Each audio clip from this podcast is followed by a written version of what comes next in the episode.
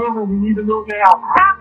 If we lose uh, any more time, we may have we may lose the ability to to leave. So if we're going to leave, we need to do it now. Also wir haben jetzt sozusagen schon mehrere sozusagen Schritte und Eskalationsstufen dieses, dieses geplanten Coups ähm, durchlaufen. Erst als das alles ähm, nicht funktioniert hat, da sozusagen zündet die letzte Eskalationsstufe, die nämlich bedeutet, dann versammeln wir einen gewaltbereiten äh, Mob ähm, und, ähm, und, und wir sozusagen, wir, ja, wir provozieren und provozieren ist fast, fast zu wenig gesagt. Also wir, wir leiten an diesen, diese gezielte Attacke, den gezielten Angriff auf, auf, den, auf den Kongress, auf das Kapitol am, am 6. Januar. Auch da sozusagen, um einerseits noch mehr Druck auf Pence auszuüben, eben doch äh, sich diesen, diesen Verschwörungen anzuschließen oder überhaupt, um jedenfalls, wenn man schon nicht auf Pence zählen darf, dann jedenfalls eben äh, diesen, diesen Zertifizierungsprozess im Kongress zu unterbrechen ähm, und, und wenigstens auf diese Art und Weise den, ähm, den Transfer of Power, also die, Machtüber, die Machtübergabe sozusagen einfach zu, auf dem Wege der Gewalt einfach, einfach zu verhindern. Das ist sozusagen erst die, eigentlich die, die letzte Eskalationsstufe in einem mehrstufigen Prozess.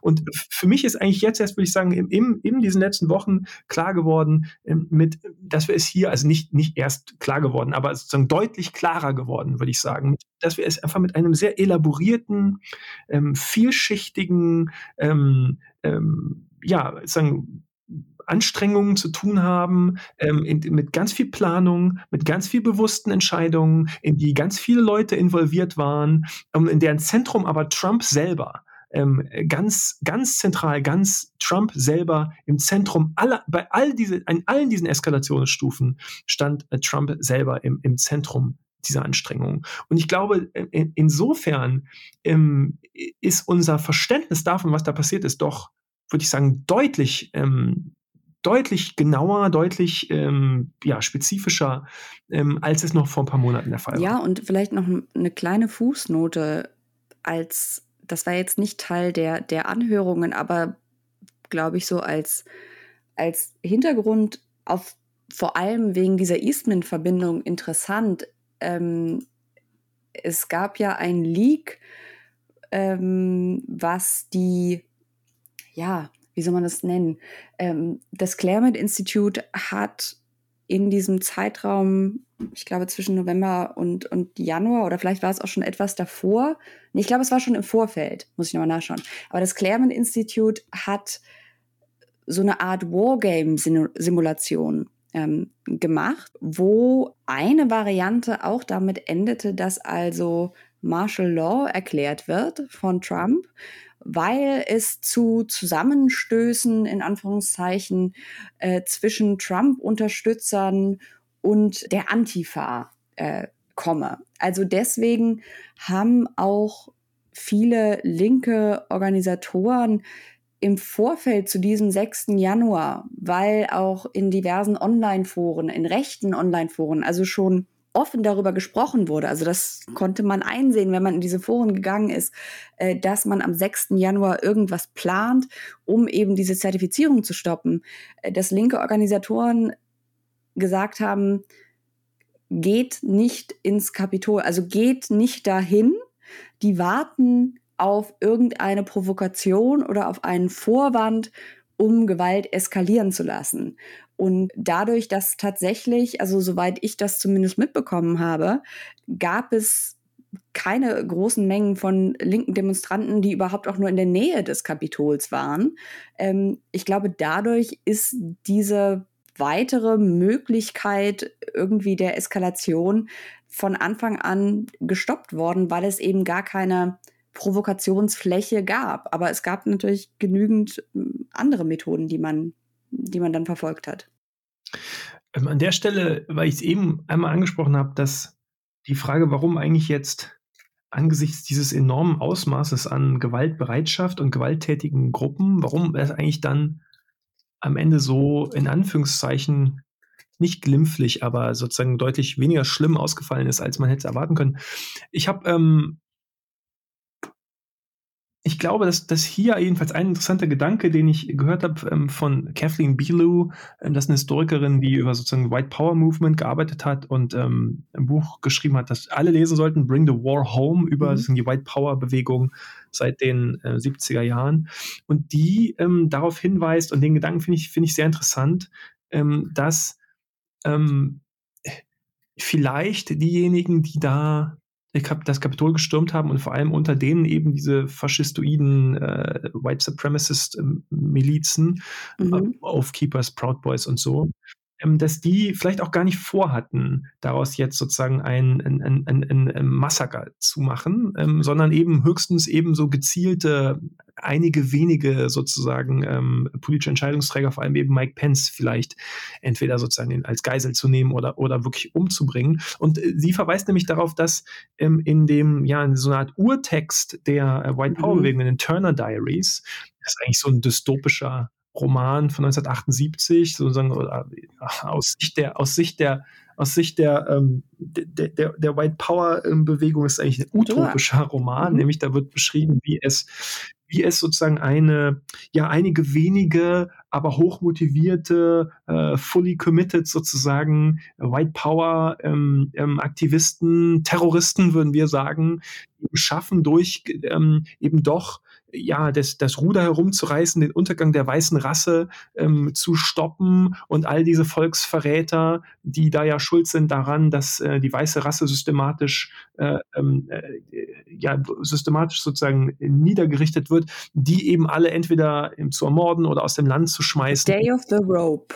Genau. Und, und in den Turner, also das ist ganz wichtig, diese Turner Diaries, das ist sozusagen, das kann man gar nicht das ist die Bibel der Neonazis. Es ist so, so genau so muss man sagen. Es ist die Bibel der, der gesamten White Power, White Supremacist Szene in den USA, die, die das wirklich also, genauso ist, als, also religiös sozusagen verehren, diesen, diesen Text. Sieht man auch an den, an der Genese der rechten Terroranschläge, also auch schon, schon Timothy McVeigh hat ähm, letzten Endes mit, mit, mit seinem Oklahoma City Bombing eine, eine Szene aus den den Turner Diaries nachkreiert. Und ähm, also es ist, es ist ein wahnsinnig gewaltvoller Text, der dann damit endet, also dass auch Atombomben gezündet werden und in kleinen Enklaven, in den wenigen Enklaven, die noch bewohnbar sind, wird dann der neue weiße Ethnostaat gegründet.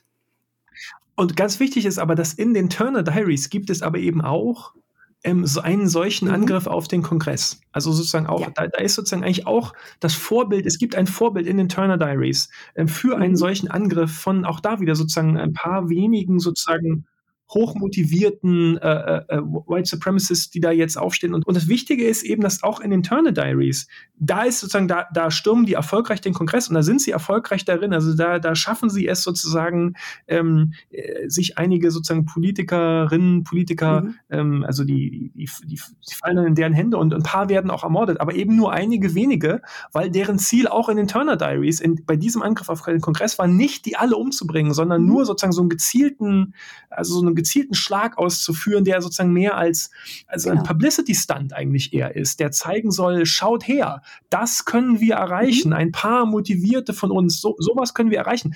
Und insofern, also in, in dieser Interpretation von Kathleen Bilo ist es so, dass sie sagt, wir sollten uns nicht wir sollten uns auf gar keinen, mhm. es gibt überhaupt keinen Grund, sich jetzt irgendwie ähm, einzureden, ja, das ist ja mhm. alles glimpflich ausgegangen oder so. Nee, es ist überhaupt nicht glimpflich ausgegangen. Die wollten gar nicht jetzt da alle umbringen, sonst hätten sie es vielleicht auch gemacht.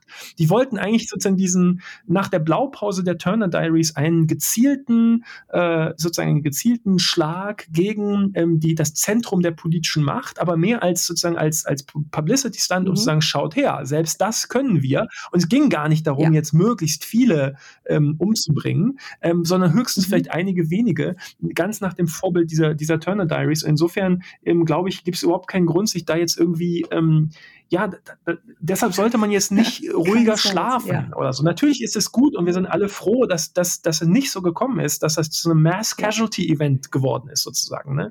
Nur man sollte, glaube ich, jetzt nicht davon ausgehen, dass das heißt, haha, ähm, das heißt irgendwie, dass ähm, diese White Supremacists und diese Faschisten, ähm, dass die, die faschistischen Gruppen dass mhm. die gescheitert sind und dass sie nicht geschafft haben, was sie schaffen wollten. Vielleicht haben die in vielerlei Hinsicht eigentlich genau mhm. geschafft, was sie schaffen wollten oder waren jedenfalls viel näher dran, als wir glauben, ähm, weil sie eigentlich sozusagen diese Szene aus den Turner Diaries nach, nachspielen wollten und da relativ nah ran, dran gekommen sind.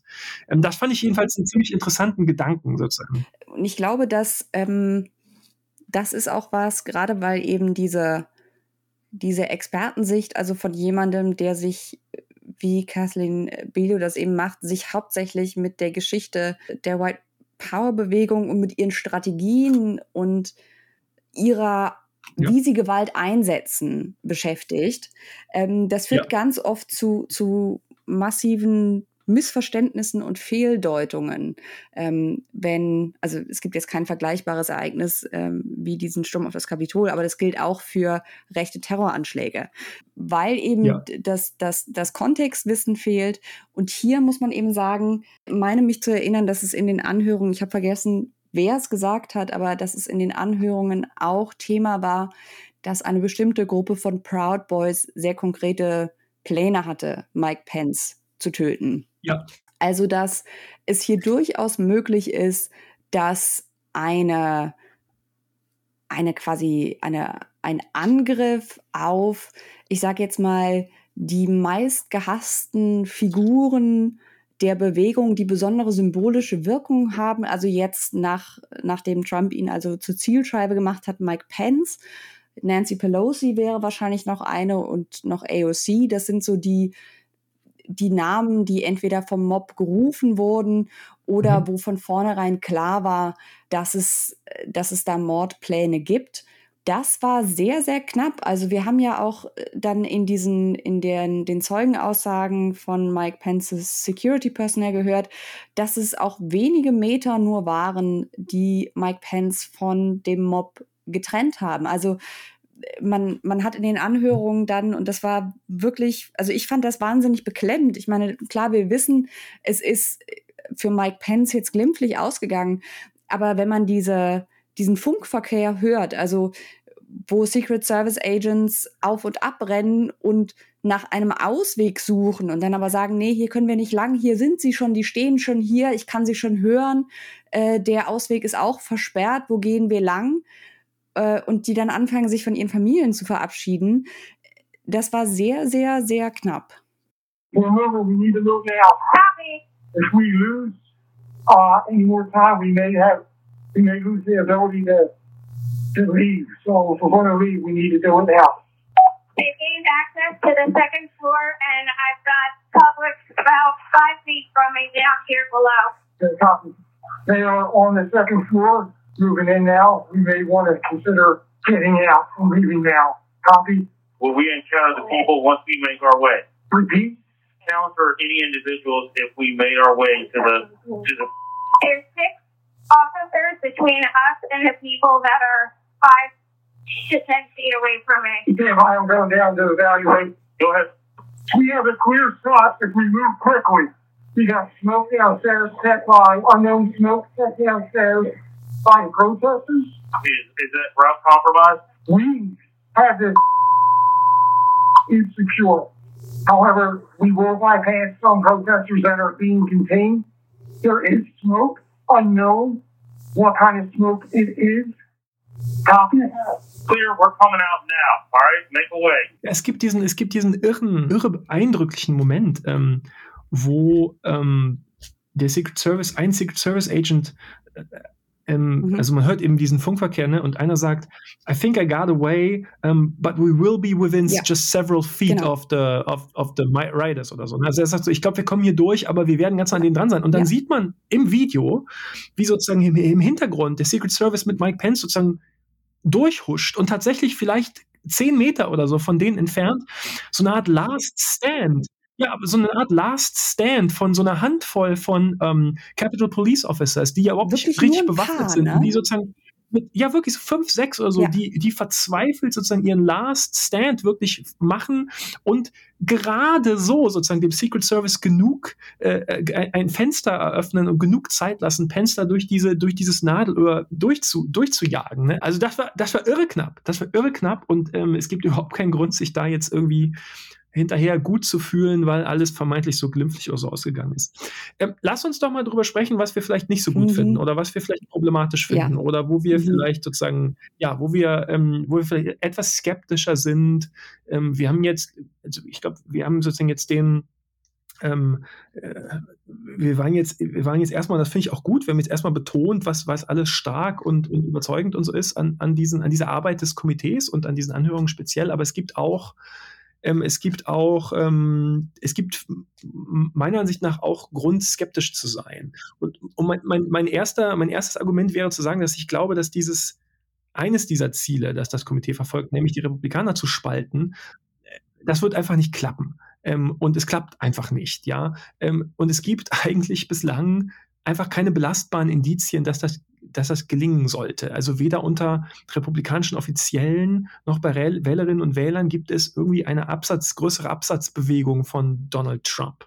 Ähm, das, das wird nicht klappen, ist, ist mein Eindruck. Also man, man kann diverse Belege ähm, dafür anbringen, was du gerade gesagt hast. Ich, der letzte, der mir einfällt, ist, vor einigen Tagen hat die Arizona GOP Rusty Bowers äh, gecensured, also quasi sich von ihm distanziert und eine formale Rüge ausgesprochen, weil er also hier äh, ausgesagt hat. Derselbe Rusty Bowers übrigens, der auch nach dem Angriff auf das Kapitol gesagt hat, wie im Übrigen einige dieser Leute, die hier im Lager der in Anführungsstrichen guten Republikaner ausgesagt haben, gesagt hat, ja, also wenn der Trump 2024 nochmal drankommt und unser, unser Presidential Nominee ist, ja, dann wähle ich den. Also das ist, glaube ich, die von vornherein die automatische Gegenseite dieses Versuchs, die Republikaner zu spalten, dass es eine, ein verzerrtes Bild der Partei liefert. Also erstmal liefert diese Strategie diese falsche Hoffnung, die du gerade eben schon angesprochen hast. Ich glaube, da liegst du völlig richtig. Ich sehe, dass, dass also das ist, glaube ich, nicht im Rahmen des Wahrscheinlichen, dass das passiert. Also muss vielleicht sagen, es gibt ein bisschen Bewegung so bei Independents, also bei so selbst erklärten Independent Voters, da gibt es ein bisschen Bewegung, die jetzt so e-, eher äh, und auch so die Zustimmungswerte zur Frage, sollte Donald mhm. Trump eigentlich angeklagt werden, die sind auch gestiegen. Also es gibt so ein bisschen, es ist nicht, dass es keine Bewegung gibt, aber es gibt einfach keine, unter republikanischen Wählerinnen und Wählern gibt es einfach keine Absatzbewegung. Genau. In der Republikanischen Partei bei den republikanischen Wählern ist es nach wie vor so, dass Trump vielleicht mit ein paar Prozentpunkten weniger momentan,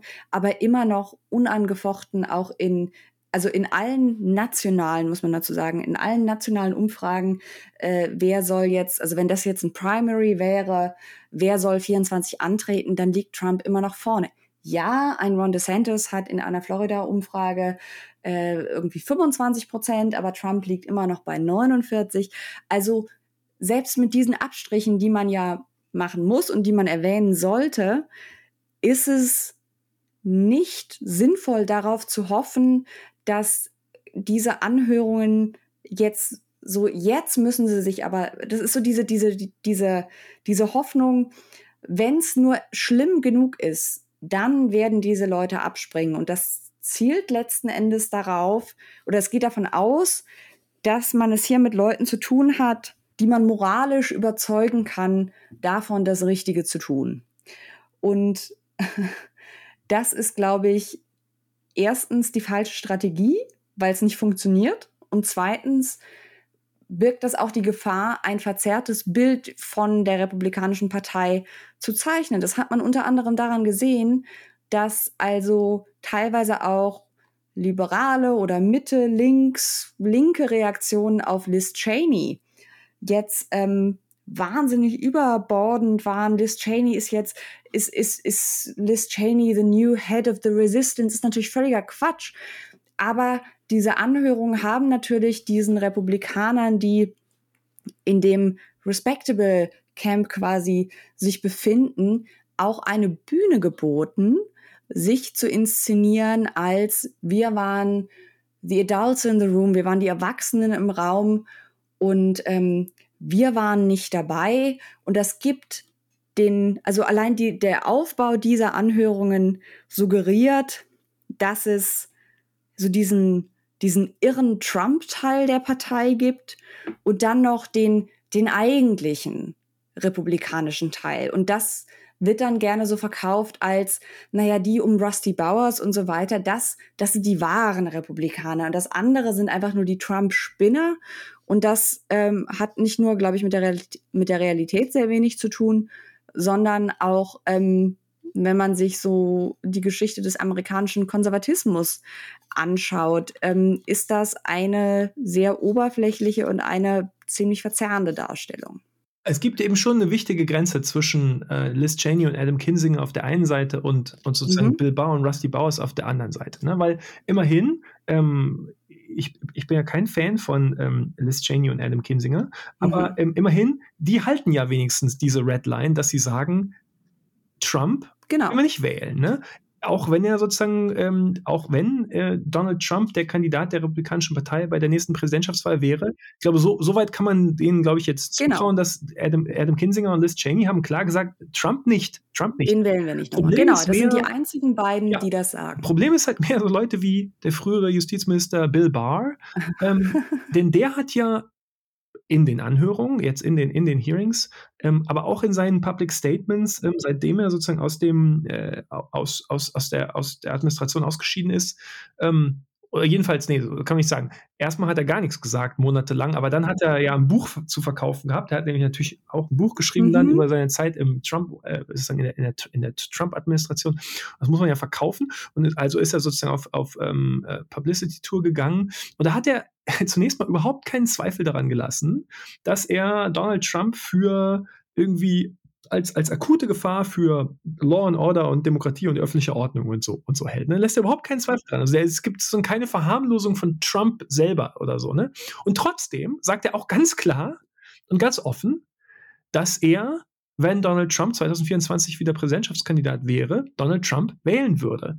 Und er sagt auch warum. Er sagt ganz explizit, das ist jetzt ein Zitat, weil die größte Bedrohung für Amerika sei a radical progressive agenda. Also sozusagen die, die radik vermeintlich radikalen progressiven Kräfte, die Linke, das ist ja so ein diffuser Kampfbegriff. Mhm. Und hier, glaube ich, wird ähm, so deutlich wie bei niemand anders, ähm, aber eben sozusagen für, für alle diese Leute geltend, eigentlich diese Permission Structure, also diese sozusagen diese, die, die, wie die sich selber die Erlaubnis geben, obwohl sie doch gerade selber gesagt haben, dieser Trump, ja, das ist, ja, der, der will autoritäre Herrschaft und der hatte Coup versucht und das ist ganz schlimm und ganz furchtbar. Und wir haben sogar selber auch selber auch was aktiv getan, um das zu verhindern, aber wir würden den wieder mit der außerordentlichen Macht ähm, des Präsidialamtes ausstatten. Wir würden diesen Menschen wieder ins Weiße Haus setzen. Warum? Weil egal was der gemacht hat, egal was der so vorhat, die andere Seite, die Linken, die sind auf jeden Fall schlimmer. Ja, also was, äh, sozusagen, es gibt nichts, was dieser Trump tun könnte, was die sozusagen da, dazu bewegen könnte, nicht die andere Seite, den, den radikal vermeintlich unamerikanischen Gegner, der ein radikal unamerikanisches, jetzt als in Anführungszeichen, äh, linkes extremistisches Projekt verfolge, nämlich aus Amerika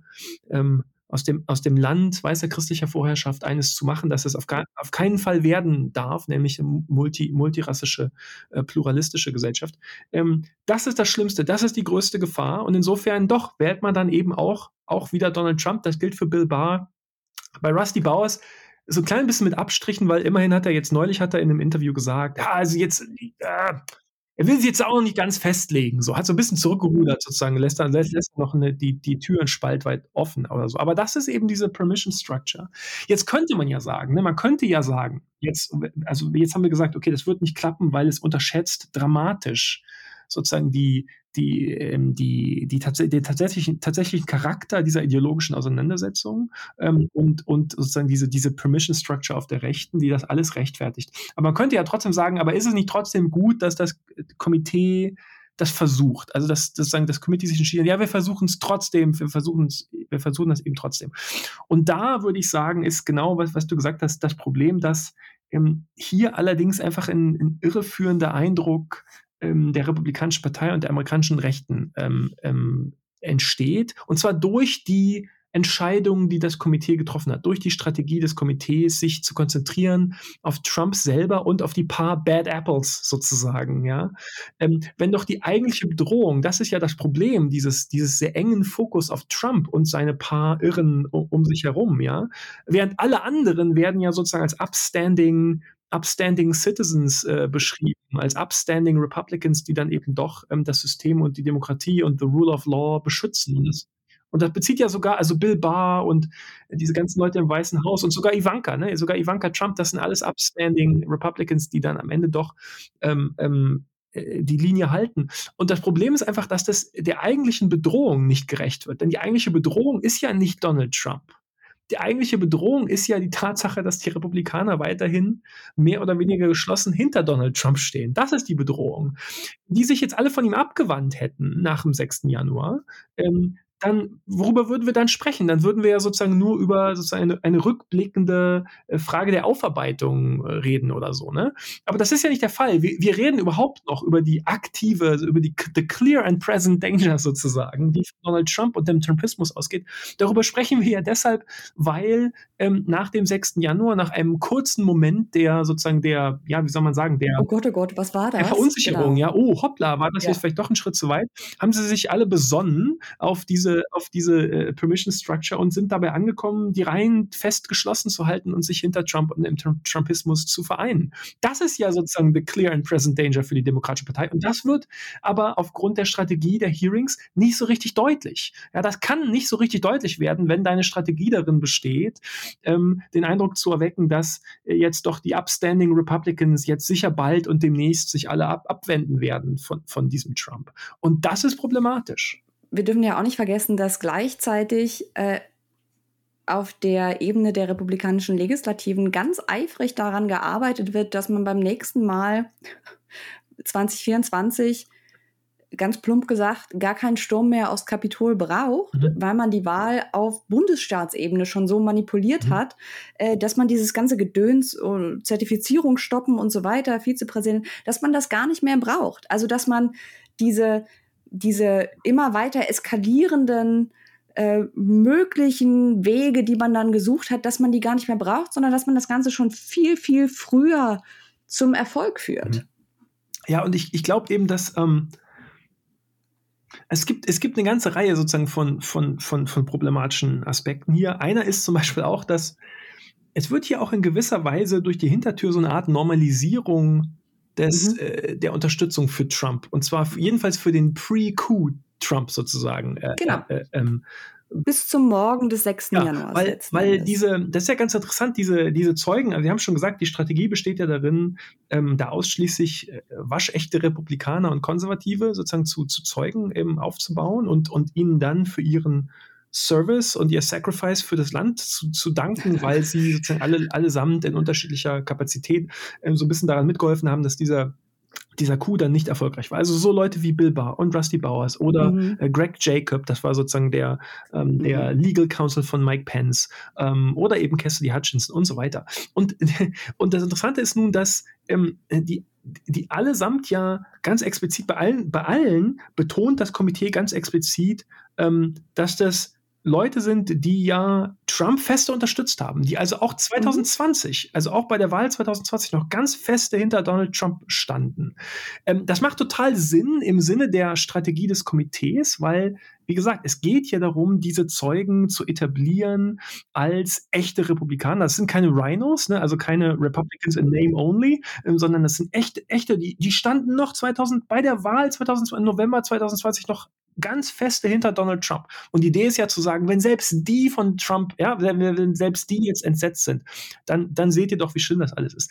Aber natürlich sozusagen legitimiert man damit auch, ähm, also man legitimiert sozusagen diese Unterstützung für Donald Trump noch im November 2020, die wird dadurch legitimiert. Also nach dem Motto, ähm, hier, also ähm, upstanding citizens und American Heroes, ja, ähm, äh, deren politische äh, Entscheidung, also 2020 wieder Trump zu wählen, das war völlig okay, gar kein Problem. Das Problem entsteht sozusagen erst im Moment dieses, dieses, dieses attempted coup, ja.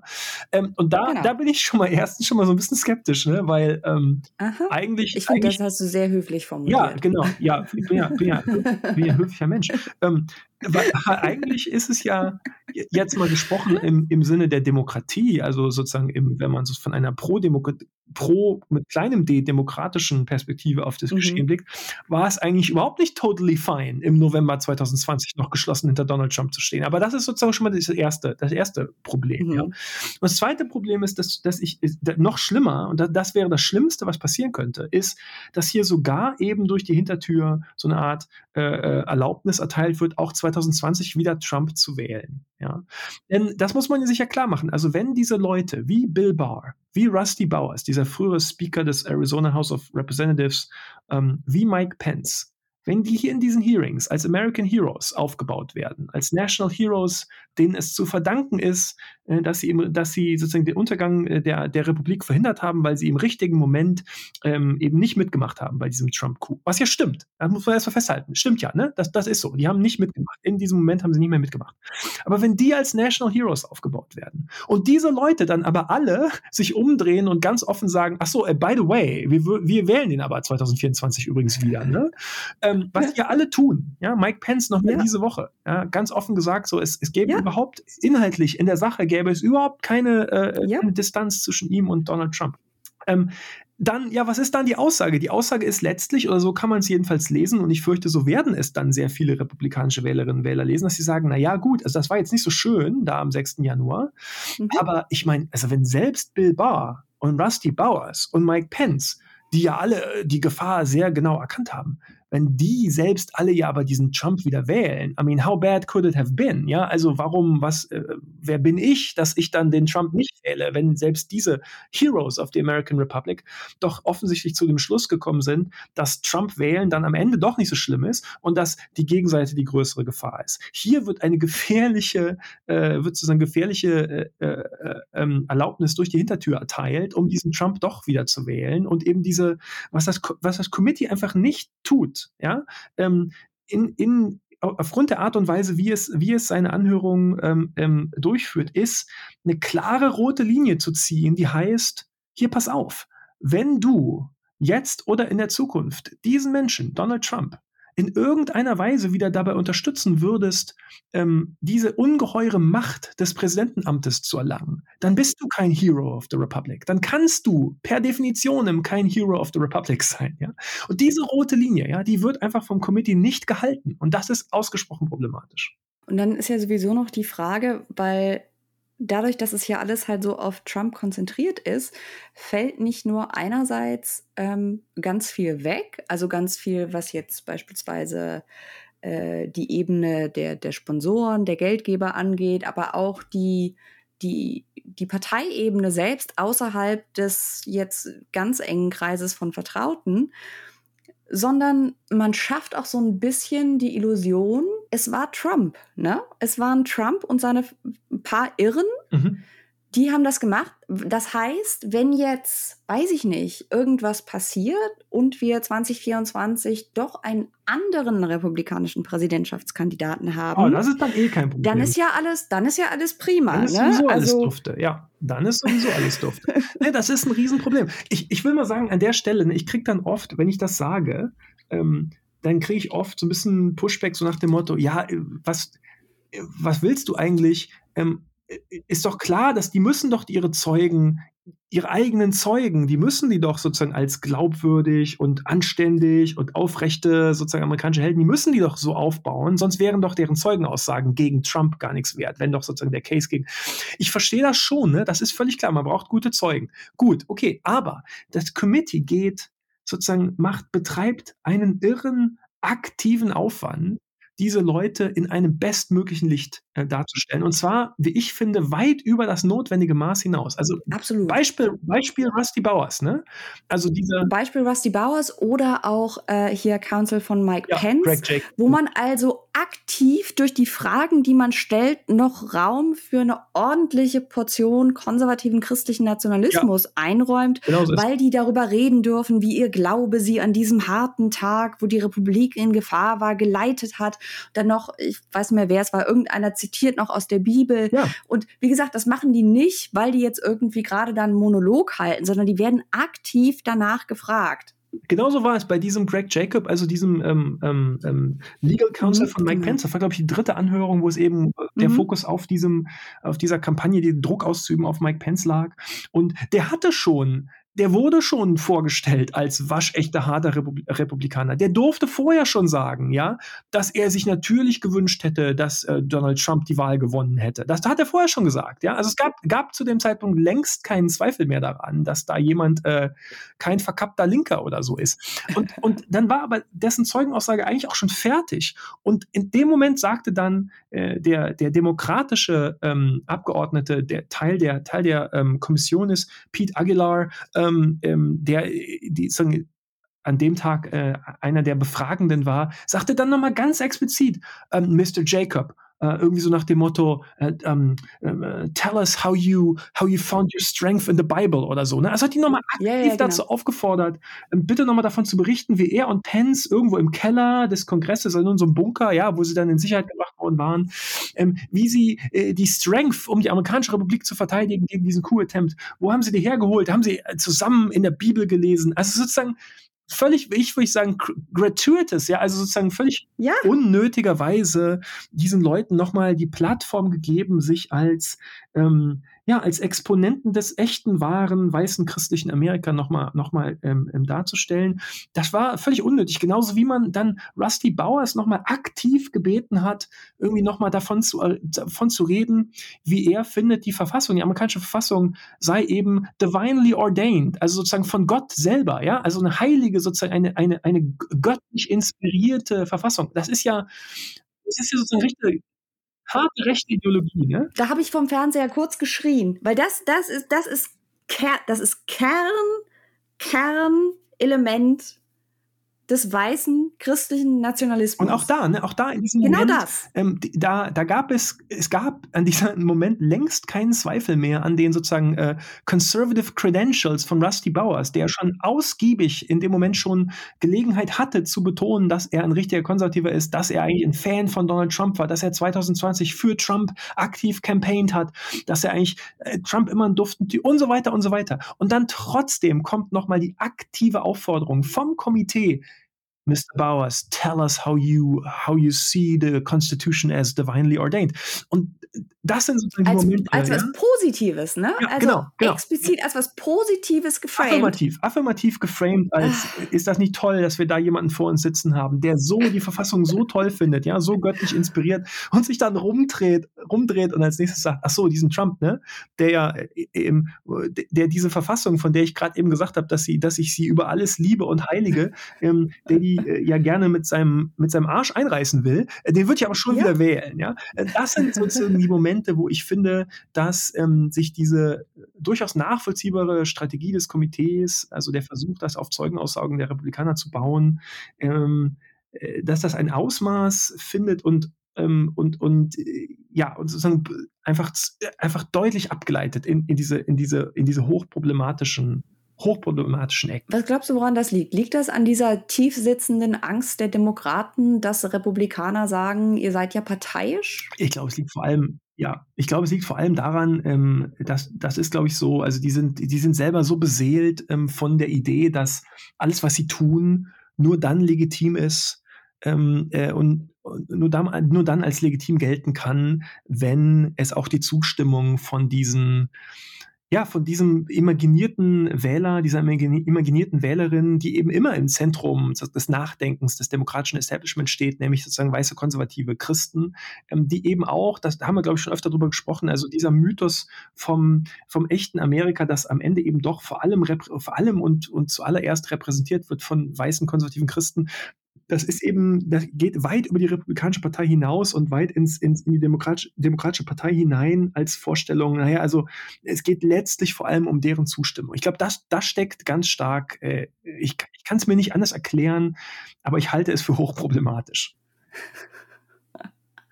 So, was meinst du, Thomas? Abschließend. Was sollte Merrick Garland tun? Ja, soll, soll, soll Donald Trump hinter Gitter ist sozusagen die Frage, die wir uns vielleicht abschließend noch stellen, stellen können. Ne? Also vielleicht zunächst mal ähm, zu, zur Haltung des Department of Justice und, und äh, ähm, also und, und was wir darüber wissen. Ja, was mhm. wir darüber wissen, ist zunächst mal, ähm, das ist auch erst, glaube ich, letzte Woche oder vorletzte Woche ja. bekannt geworden. Es gab noch im Mai, also kurz vor ähm, Einsetzen der, der öffentlichen Hearings, ähm, noch ein, ein Memo, das Merrick Garland, der amtierende ähm, ähm Justizminister, verfasst hat, für sein eigenes Haus sozusagen, als, als Anleitung für sein eigenes Haus, äh, indem er ziemlich klar dieser Vorstellung eine Absage erteilt hat, dass das DOJ strafrechtlich gegen Trump vorgehen werde. Und zwar mit der Begründung, nein, es sei ein Wahljahr, es stehen ja Midterms an im November und ähm, nee, nee, nee, nee, also da, da, da in dieser Form sozusagen äh, Einfluss auf die Wahl, anstehenden Wahlen nehmen. Das könne das DOJ nicht tun. Ähm, da würde ich sagen, also das ist sozusagen the worst kind of institutionalism, also der sozusagen einfach stramm festhält an diesen im Vakuum gut klingenden Sachen wie das DOJ sollte keinen Einfluss auf Wahlen nehmen. Klar, ne, im Vakuum ist es völlig richtig vor allem, es funktioniert ja auch in sich nicht, ne? Es ist ja keine Präsidentschaftswahl. Also dadurch, dass dieser, dass dieser, dieser ganze Fall so, dass, dass es so auf Trump zentriert ist, dass also ein, ein Merrick Garland sagt, ja, also mit Trump können wir uns jetzt leider, also da strafrechtlich können wir den nicht belangen, sonst, äh, weiß ich nicht, verlieren die Republikaner noch einen Sitz im Kongress durch uns, mhm.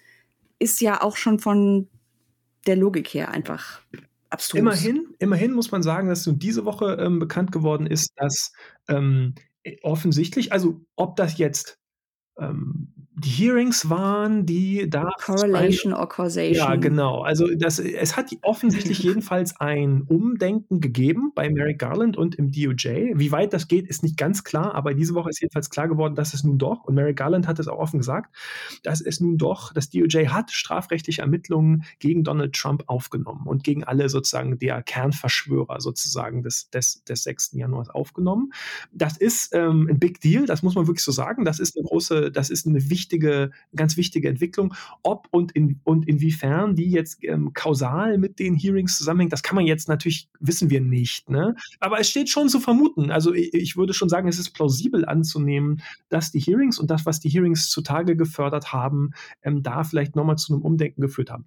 Immerhin. Also ich meine, äh, TBD, ja, to be determined, was da, daraus wird oder nicht daraus wird. Wir könnten uns ja vielleicht mal ein bisschen Gedanken darüber machen, ähm, ja, über die es gibt ja eine ganze Reihe von Argumenten, die nun vorgebracht worden sind, warum das eine ganz schlechte Idee sei. Also jetzt mal abgesehen von den Argumenten, die Mary Garland vorgebracht hat. Ähm, aber es gibt eine ganze Menge mhm. Argumente, ähm, die, die so kolportiert werden, äh, die im Umlauf sind, die sozusagen den, den Diskurs bestimmen, warum das vermeintlich eine ganz, ganz schlechte und ganz fürchterliche äh, Idee sei, äh, Donald Trump strafrechtlich zu ähm, belangen. Ähm, und da gibt es so ein paar denen ich gar nichts abgewinnen kann. Das erste ist dieses Unity-Argument, ja, also das Argument zu sagen, um Gottes Willen, das spaltet ja dann die amerikanische Gesellschaft und wir wollen doch nicht Spaltung, wir wollen doch Unity. Annika, was meinst du? Ich bin immer, ich bin immer. Wie ist es mit der Unity? ich bin immer fasziniert, wenn, also wenn ich sowas lese, bin ich weniger fasziniert. Aber wenn ich sowas höre, wie jemand sowas ohne die Miene zu verziehen in eine Kamera sagt, bin ich immer fasziniert und fast schon bewundernd, ob der Fähigkeit, den Gesichtsausdruck ja. zu wahren. Und ich weiß immer nicht, ob das an herausragenden schauspielerischen Fähigkeiten liegt oder daran, dass die Person sich davon wirklich überzeugt hat. Das ist wahrscheinlich auch relativ egal, weil das Ergebnis ist dasselbe. Ja, ich glaube jetzt nicht, dass die Entscheidung den den Anzettler eines äh, Staatsstreichs, äh, der kein Problem damit hatte, wenn sein Vizepräsident potenziell gehängt wird. Ähm, wenn man den jetzt strafrechtlich belangt, oh, das, das wird die Nation, die ja vorher völlig geeint war, das ist jetzt nee, das kann die Nation nicht ab. Ich glaube, da, da verliert man mich in der es, es, es ist also auch wieder so eine, es ist auch wieder so eine Aussage, die einfach mit der empirischen Realität der amerikanischen Gesellschaft überhaupt nichts zu tun hat. Ähm, Null. Das Kind ist ja in den Brunnen gefallen, ne? Mit der, mit der mangelnden Unity. Da kann man jetzt ja nichts mehr dran machen. Übrigens auch jetzt mal weniger flapsig gesagt.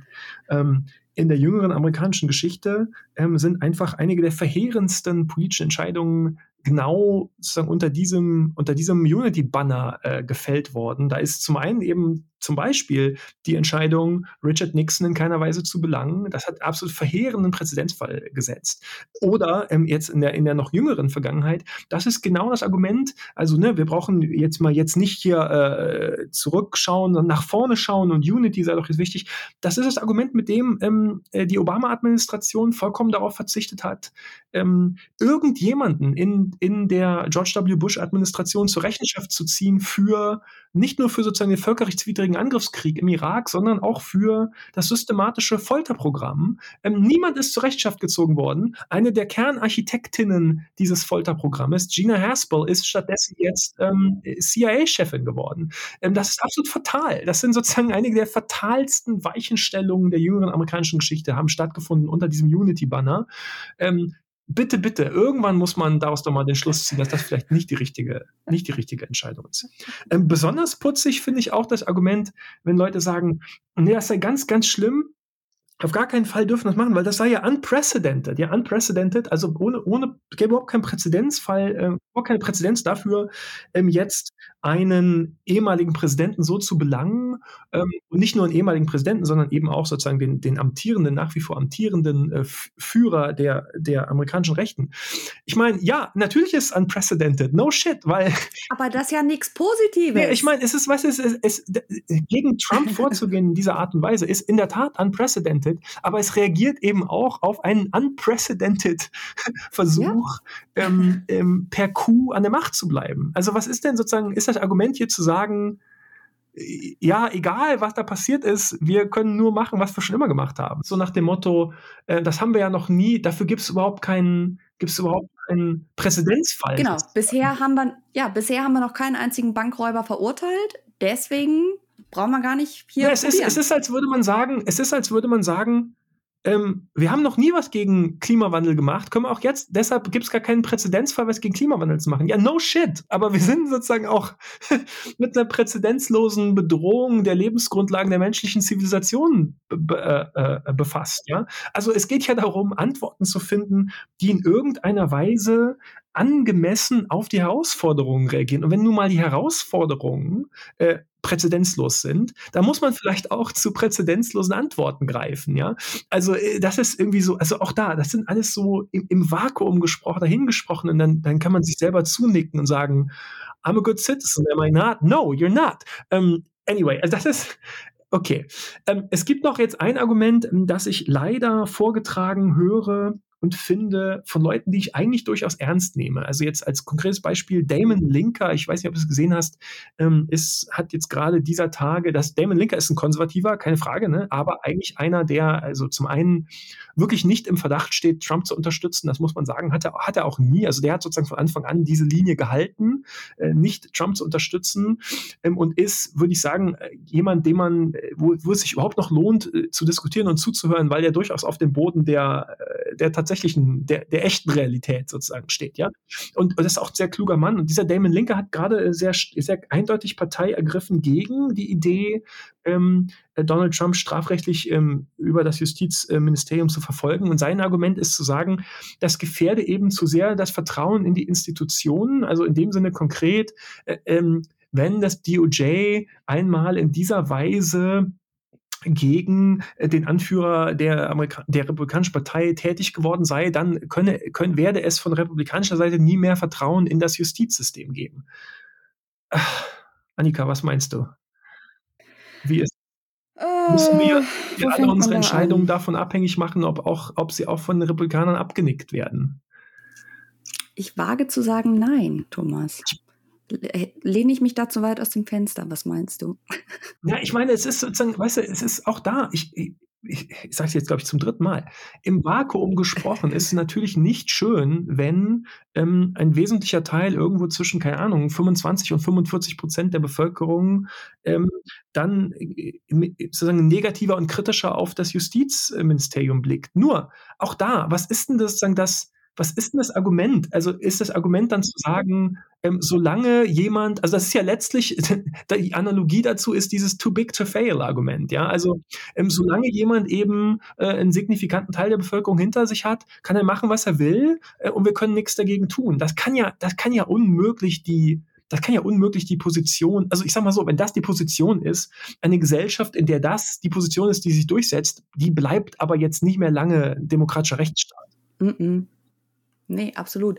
Und also abgesehen von all dem geht das ja auch davon aus, dass Republikaner der Meinung sind, dass das Justizministerium unter Mary Garland völlig problemlos ja. ist. Das, also auch allein das, also auch diese Grundannahme, von der man ja ausgehen muss, damit dieses Argument überhaupt in sich Sinn macht, selbst wenn es außerhalb des Vakuums kompletter mhm. Quatsch ist. Das trifft ja nicht zu. Es ist immer auf Prämissen gebaut, die einfach nicht, die empirisch nicht haltbar sind. Ne? Ähm, ja. Es gibt ein Argument, das ich, das ich finde, ähm, dass man sehr ernst nehmen muss und das einfach nicht von Hand zu weisen ist, nämlich, dass man sagt, naja, ähm, das wird einfach zu, zu erheblichen Verwerfungen in der amerikanischen Politik und Gesellschaft führen, wenn, wie nochmal, es ist ja nicht nur der ehemalige Präsident, sondern es ist ja der amtierende Favorit auf die nächste Präsidentschaftsnominierung der Republikanischen Partei. Es ist sozusagen der Anführer der, des amerikanischen Konservatismus. Ähm, das ist, das ist so, das macht mir auch Sorge. Das, das finde ich, das muss man ernst nehmen, das will ich nicht von der Hand weisen. Ja, das wird, ähm, das wird vermutlich auch, davon muss man ausgehen, zu gewalttätigen ähm, Ausschreitungen, zu Verwerfungen führen. Das, das ist so. Das ist eine, das ist keine Kleinigkeit. Also das, das glaube ich, das muss man, das muss man so ganz klar sagen. Das ist keine Kleinigkeit. Ähm, äh, Trump äh, strafrechtlich zu verfolgen und, und potenziell ins Gefängnis zu stecken, das ist, das wird zweifellos eine erhebliche Zerreißprobe für ähm, für diese Gesellschaft und dieses politische System. Also noch, noch mal sozusagen über alles, über alles hinaus, äh, was, was sowieso schon, was sowieso schon ist. Nur, nur diejenigen, die jetzt sagen, und deshalb sollten wir es nicht tun, ähm, die unterschätzen einfach dramatisch, wie ich finde, dass ja, also nochmal, dass ja sozusagen die Büchse der Pandora schon geöffnet worden ist. Ähm, die Entscheidung ist ja jetzt nicht mehr, oh, wollen wir irgendwas Radikales tun oder wollen wir es lieber lassen, sondern die Entscheidung ist, wie reagieren wir denn als Gemeinwesen auf diesen radikalen Angriff? Das ist ja nur noch, es ist ja, die Entscheidung ist ja nur noch jetzt zu sagen, wie reagiert man darauf? Mein, und da ist sozusagen meine Position, äh, die ich jetzt, ähm, ich, ich sehr stark aufbaue auf das, was Jamal Bowie bei der New York Times ähm, dazu geschrieben hat, dessen Argumentation ich einfach sehr, sehr plausibel finde. Ähm, meiner Ansicht nach wäre Donald Trump nicht strafrechtlich zu verfolgen und auch strafrechtlich zu belangen, also wirklich auch zur Rechenschaft zu ziehen, wäre ähm, das Ende von Constitutional Government in Amerika. Es wäre das Ende der auf die Verfassung begründeten demokratischen Ordnung. Das sage ich jetzt, das will ich wirklich sagen, sozusagen, ne? also das, das sage ich jetzt nicht leichtfertig dahin, weil das ist keine Kleinigkeit. Das sollte man mit so, so mit so Begriffen, mit so Sätzen, sollte man nicht um sich schmeißen. Ähm, aber ähm, die Konsequenzen, ihn nicht anzuklagen und nicht zur Rechenschaft zu ziehen, wären zu sagen, ähm, dass, sagen, wollen wir so sagen, es gibt kein Zurück hinter die Tatsache, dass dieser Coup-Attempt stattgefunden hat. Das ist passiert. Das kann man nicht wieder, dahinter kann man die Uhr nicht zurückdrehen. Man kann nicht so tun, als hätte das nicht stattgefunden. Und wenn dafür niemand belangt wird, wenn dafür die Person, die im Zentrum dieses, dieses, dieses, dieses Coup-Attempts stand, nicht belangt wird, dann, ähm, dann ist sozusagen unwiderruflich etabliert, dass man das tun kann, ohne Konsequenzen zu fürchten. Ja? Als legitimes und Mittel. Man muss sich einfach klar machen, finde ich, dass ähm, diese Art und Weise, eine demokratische Wahl nicht anzuerkennen, die ist nun unwiderruflich Teil der amerikanischen Politik und Gesellschaft. Der letzte Machtwechsel war nicht friedlich und es ist sozusagen jetzt als Teil sozusagen des, der politischen, des politischen Vorstellungshorizonts, des politischen Vorstellungshaushaltes in Amerika, ist nun mal jetzt als Teil etabliert, dass das geht, dass man das machen kann, dass man eine demokratische Wahl eben nicht akzeptiert, ähm, sondern sie mit allen Mitteln, ähm, mit allen rechtlichen Mitteln und weit darüber hinaus angreift und eben nicht, nicht akzeptiert. Ja? Und ich glaube, die Gefahr ist vielleicht nicht mal so sehr, ähm, bei der nächsten Wahl 2024 eine, eine, eine direkte sozusagen Kopie des, des, des Trump-Versuches, die, die, die, äh, an der Macht zu bleiben. Aber ähm, es ist einfach, wir haben ja jetzt gesehen, wie anfällig dieses System ist. Ne? Dieses System, dieses amerikanische politische System hat einfach so viele Loopholes, so viele Schlupflöcher für diejenigen, die es angreifen wollen. Ja? Ähm, noch grundsätzlicher lässt einfach die amerikanische Verfassung irre viel Spielraum für undemokratisches Zeug. Ja? Also Demokratie, wie wir sie heute verstehen, ähm, die ähm, basiert zwar auf der Verfassung, aber nur, weil man eine ganze Menge Normen und Spielregeln etabliert hat, die eigentlich so in der Verfassung gar nicht drinstehen, sondern die man sozusagen noch drüber stülpen muss, um aus dieser Verfassung eine demokratische Ordnung zu machen. Und Trump hat einfach nun ganz feste und unwiderruflich etabliert, ähm, dass man vielleicht auch diese ganzen Normen und Spielregeln über den Haufen werfen kann ähm, und, und diese Ordnung angreifen kann. Wenn das keine strafrechtlichen Konsequenzen hat, ähm, ja, dann wäre eben, wie gesagt, also zum einen bewiesen, dass es eigentlich nichts gibt, wofür ein Präsident belangt werden kann, solange er noch im Amt ist oder solange er nach Ende seiner Amtszeit, äh, solange er nach Ende seiner Amtszeit noch politische Unterstützung hat. Ja? Ähm, und es wäre zweitens eben etabliert, ähm, es wäre sagen, als, als, als permanente Versuchung der amerikanischen Politik etabliert, den Machtwechsel eben nicht zu akzeptieren, sondern zu verhindern, äh, zu attackieren, mit einer ganzen Reihe von legalen und illegalen Strategien und auch mit Gewalt äh, zu verhindern. Ähm, dagegen, gegen diese, gegen dieses Szenario, in dem von nun ab und für die Zukunft, für die sozusagen für den gesamten weiteren Verlauf der amerikanischen Geschichte etabliert ist, dass dem Präsident nicht belangt werden kann und sozusagen fest etabliert ist, dass man demokratische Wahlen auch einfach nicht akzeptieren kann, ja, demokratische Wahlausgänge einfach nicht akzeptieren kann. Ähm, dagegen muss man vorgehen. Dagegen muss man irgendwas machen. Das kann man nicht einfach laufen lassen. Ähm, e-, egal wie sozusagen wie schwer die Verwerfung bei sozusagen, wenn Donald Trump dann irgendwie mit, mit Handschellen abgeführt würde oder so, ja. Ähm, wenn man, wenn man hier nicht, also nochmal, es gibt keine Möglichkeit, die Uhr zurückzudrehen. Das hat stattgefunden und ist damit sozusagen jetzt out there. Ja, das ist sozusagen jetzt Teil des Vorstellungshaushalts der amerikanischen Politik und Gesellschaft. Und, und das muss man jetzt irgendwie versuchen, wieder einzufangen. Es geht jetzt quasi um massive Schadensbegrenzung um zu verhindern, dass das ganze Konstrukt der amerikanischen Demokratie in sich zusammenkracht. Weil sonst ist es der, der, der den Präsidenten stellenden Partei überlassen, ob sie nach Ablauf der vier Jahre, wenn Person X abgewählt ist, sagt, na gut, okay, dann geben wir das mal zurück das wäre quasi dann in, in their discretion, ne? Also es ja. wäre dann ihnen überlassen. Ja. Und es ist eine nette Geste, wenn die das machen, aber wenn sie versuchen, die, die friedliche Machtübergabe äh, gewaltsam zu verhindern, dann ist auch das im Political Playbook halt eine Methode mit drin. Genau so ist es. Es geht genau um dieses Playbook sozusagen und um, den, ne, um den sozusagen, was, was alles im, im Vorstellungshaushalt der politischen Akteure und auch ihrer, ihrer Unterstützerinnen und Unterstützer, ihrer, ihrer Wählerinnen und Wähler als, als möglich erachtet wird, ja. Und da geht es jetzt darum, Grenzen zu ziehen. Also da geht es jetzt darum, sozusagen ähm, Grenzen einzuziehen, die das irgendwie einhegen. Also es ist passiert, dagegen kann man nichts mehr machen, aber man kann versuchen, es jetzt einzuhegen, indem man klar macht, macht, okay, aber wenn ihr das macht, dann hat es dramatische Konsequenzen. Und wenn man das nicht macht, wenn diese Konsequenzen nicht kommen, ja, dann werden, äh, dann sind die USA zu einer, zu einer Gesellschaft geworden, in der man ab jetzt bei jeder Wahl nur äh, hoffen kann, sozusagen, ne? Fingers crossed. Ja. Und wir hoffen, wir ja. hoffen, dass beide Seiten äh, ähm, ähm, die, die, die Wahlen akzeptieren. Und eine Gesellschaft, in der man bei jeder Wahl aufs Neue hoffen muss, ob vielleicht doch ähm, äh, äh, die, dass der Ausgang der Wahl akzeptiert wird, die kann man nennen, wie man will, aber Demokratie ist nicht.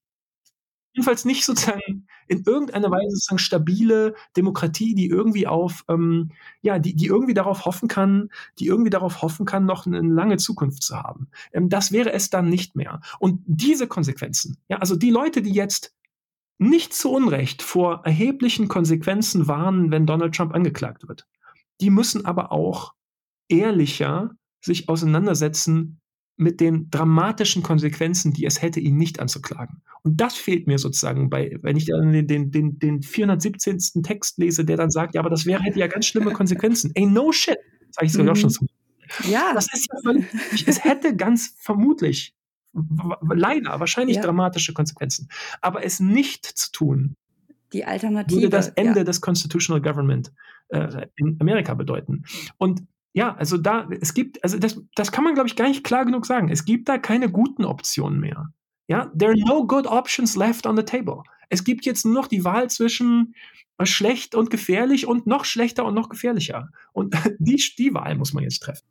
Ja, und äh, ein weiterer Aspekt ist ja auch noch, wenn wir jetzt davon ausgehen, er wird nicht angeklagt, wenn wir davon ausgehen, ähm, Trump wird Präsidentschaftskandidat und, na sagen wir nicht, gewinnt die Wahl, aber wird Präsident, ja. wie auch immer. Ähm, auch ja an sich schon absurd, dass man das so sagen muss.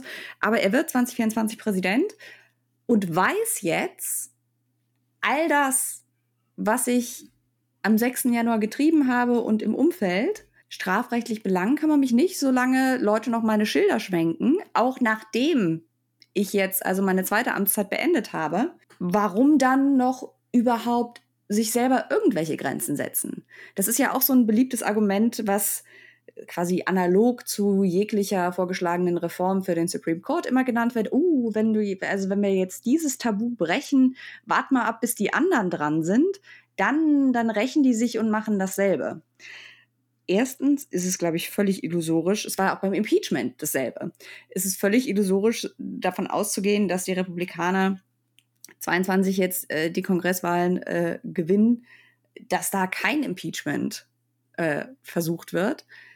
Und zweitens ist eben die, die mögliche Konsequenz, einen republikanischen Präsidenten zu haben, also den Anführer einer Partei, die sich schon längst aus den Grenzen, den demokratischen mit kleinem d Grenzen verabschiedet hat, den potenziell 24 an der Macht zu haben, im Wissen, dass er auf so Sachen wie Peaceful Transfer, äh, Transfer of Power dass das nicht mehr unbedingt zwingend ist, ähm, ist meiner Ansicht nach deutlich schlimmer als die, ja, mit Sicherheit kommenden Unruhen oder die, die Unruhen, die, die auf uns warten würden, wenn Trump tatsächlich angeklagt wird. Wir sagen ja immer wieder, ähm, und an der Stelle ist vielleicht gut nochmal zu sagen, das Problem ist nicht einfach nur Trump. Und in vielerlei Hinsicht ist Trump sozusagen der, äh, das Resultat und nicht die Ursache ähm, ähm, mhm. de, des, äh, des Problems und sozusagen der, der antidemokratischen Radikalisierung ähm, der amerikanischen Rechten und der Konservativen. Das ist völlig klar. Das Argument hier ist nicht zu sagen, Trump weg und dann ist alles gut. Das Argument ist zu sagen, auch ohne Trump, selbst ohne Trump, selbst wenn Trump sozusagen von der politischen Bühne verschwinden würde, wäre das Problem nicht gelöst, auf gar keinen Fall. Aber mit Trump wird es auf gar keinen Fall eine Zukunft für die amerikanische Demokratie geben. Das muss man sich, glaube ich, klar machen. Ähm, und ich, ich, ich, ich verstehe, dass ähm, viele Leute sich das nicht so klar machen wollen, auch außerhalb der USA, weil das ja auch, das muss man ja auch sagen, das ist ja auch beängstigend. Das ist einfach beängstigend, sich vorzustellen, dass die einzig verbliebene Supermacht, ähm, die ähm, in ökonomischer wie militärischer Hinsicht ähm, äh, mächtigste, mächtigste Nation, die die menschliche Zivilisation jemals hervorgebracht hat, ähm, dass die in diesem Sumpf aus autoritärer Herrschaft und, und destabilisiertem System versinkt, das ist ja beängstigend. Es sollte auch beängstigend sein, das verstehe ich alles. Aber es bringt ja nichts. Es ist nun mal so. Ähm, und insofern wäre es, glaube ich, besser, sich realistisch ähm, sich realistisch damit auseinanderzusetzen, wie man dann damit umgeht oder zunächst mal, äh, welche Möglichkeiten es noch gibt, das zu verhindern. Ähm, und das müsste jetzt die Aufgabe all derjenigen Institutionen und Personen sein, die in Amerika nun mal damit beauftragt sind, deren Aufgabe es ist, äh, Demokratie und Rechtsstaat zu schützen. Und da sozusagen hoffe ich, also Merrick Garland kann jetzt wahrscheinlich kein Deutsch, also der wird jetzt, der, dem bringt es jetzt nichts, sich unseren Podcast anzuhören. Aber ähm, ich hoffe, ich hoffe ja, dass ähm, das Nachdenken bei all denen, wie gesagt, Institutionen und, und Personen, die jetzt tätig werden müssen äh, und die diese Linien, diese Grenzen einziehen müssen und halten müssen, ähm, dass, die, dass die hoffentlich so darüber nachdenken. Was glaubst du, wie ein Merrick Garland sich am Ende entscheidet? Also es ist rein spekulativ. Wir können nicht in sein Hirn gucken. Wie optimistisch bist du? Puh ich bin überhaupt nicht optimistisch. ähm, nein, ich bin, ich bin, ich. Das ist positives ja, nee, ich, ich fürchte, also wie gesagt, das ist jetzt alles Prognostication, ähm, aber ich bin, ich ja. bin nicht sehr optimistisch. Ich könnte mir vorstellen, dass es, dass es Anklagen gibt, vielleicht. Ähm, aber was ich mir ganz schwer nur vorstellen kann, ist, dass das am Ende auch tatsächlich zur, dazu führt, dass der auch tatsächlich zur Rechenschaft gezogen wird, ja. Ähm, und dass dann nicht am Ende dann der Freispruch steht oder so. Ähm, oder ich könnte mir vorstellen, dass es sozusagen Anklage gibt für irgendwelche eher, eher nebensächlichen, eben eher nebensächlichen sozusagen ja. Vergehen, ja, ähm, die aber allesamt, was allesamt sozusagen nicht den Kern der Sache sozusagen ausmacht. Ich, ja, also da, da muss ich tatsächlich sagen, reicht mein Vorstellungshaushalt, äh, mein, mein Vorstellungshorizont im Moment nicht aus, um mir, ja, um mir eine Zukunft sozusagen auszumalen, in dem die so aus, ausgeht, wie ich, wie ich finde, äh, wie es in der Sache passieren sollte und, und gerechtfertigt wäre. Das kann ich, kann ich leider nicht, kann ich nicht sehen. Mhm. Aber ähm, ich meine, wer weiß, ne? Ich insgesamt. Äh, wie gesagt, wir können uns ja auch täuschen, was ja, das angeht. Genau. Wir lassen uns gern vom Gegenteil überzeugen. Ich meine, Joe Manchin, Joe Manchin hat gerade, äh, Joe Manchin hat gerade äh, aus dem aus heiterem Himmel entschlossen, ähm, nun doch irgendwie einem Gesetzespaket zuzustimmen, das also dramatische Investitionen in, in, in, in Klimawandel und Infrastruktur äh, beinhaltet. Das hätte ich jetzt irgendwie vor drei Tagen auch nicht gedacht. Ja, ähm, und mhm. also es passieren einfach manchmal Sachen. Es gibt einfach ganz, es gibt einfach auch ganz viel Kontingenz in, in, im, im mhm. System. Das darf man nicht, darf man nicht verwechseln. Es passieren einfach auch manchmal Sachen, die kann man nicht von langer Hand herleiten oder so, sondern da gibt ja. es ähm, ja kurzfristige, kurzfristige Konstellationen, die da entstehen, kurzfristige Disruptions sozusagen, die zu neuartigen Konstellationen führen und dann Leute zu, zu Umdenken bewegen. Das kann alles passieren. Also wie gesagt, bestes Beispiel, ne? noch im Mai, Ende Mai sagt Mary Garland, nö, machen wir auf keinen Fall. Jetzt sagt er, doch, mhm. machen wir. Da ist also offensichtlich irgendwas passiert. Ähm, und ja, darauf kann man, das ist einerseits irgendwie so ein bisschen beunruhigend, weil äh, diese Disruptions und Contingencies, die, die können ja auch, die können die, die können die Dinge ja auch zum Schlechteren ja. verändern, aber sie könnten eben auch Möglichkeitsfenster eröffnen, um die Dinge zum Besseren zu wenden. Und darauf müssen wir einfach hoffen, mhm. würde ich sagen darauf hoffen, dass sich Möglichkeitsfenster eröffnen könnten. Das, ich glaube, positiver wird es nicht mehr. Ja, das ist doch, das ist doch ein schönes. Wir schließen nicht aus, dass sich Möglichkeitsfenster öffnen könnten, um ähm, den Fortgang von Constitutional Government und Demokratie in den USA zu sichern. Das ist doch mal was. Mhm. Ich finde, für unsere Verhältnisse ist das äh, fast schon ausufernd. Aber äh, ein gutes Schlusswort und äh, wenn ihr es bis hierhin geschafft habt, oh wow, ich gucke gerade auf die Zeit. Ähm, ja, dann ähm, freut uns das sehr. Hinterlasst uns eine gute Bewertung und teilt die Episode mit Freunden, Familie, Feinden, Bekannten, ähm, wen auch immer ihr kennt. Und bis zum nächsten Mal. Bye, bye.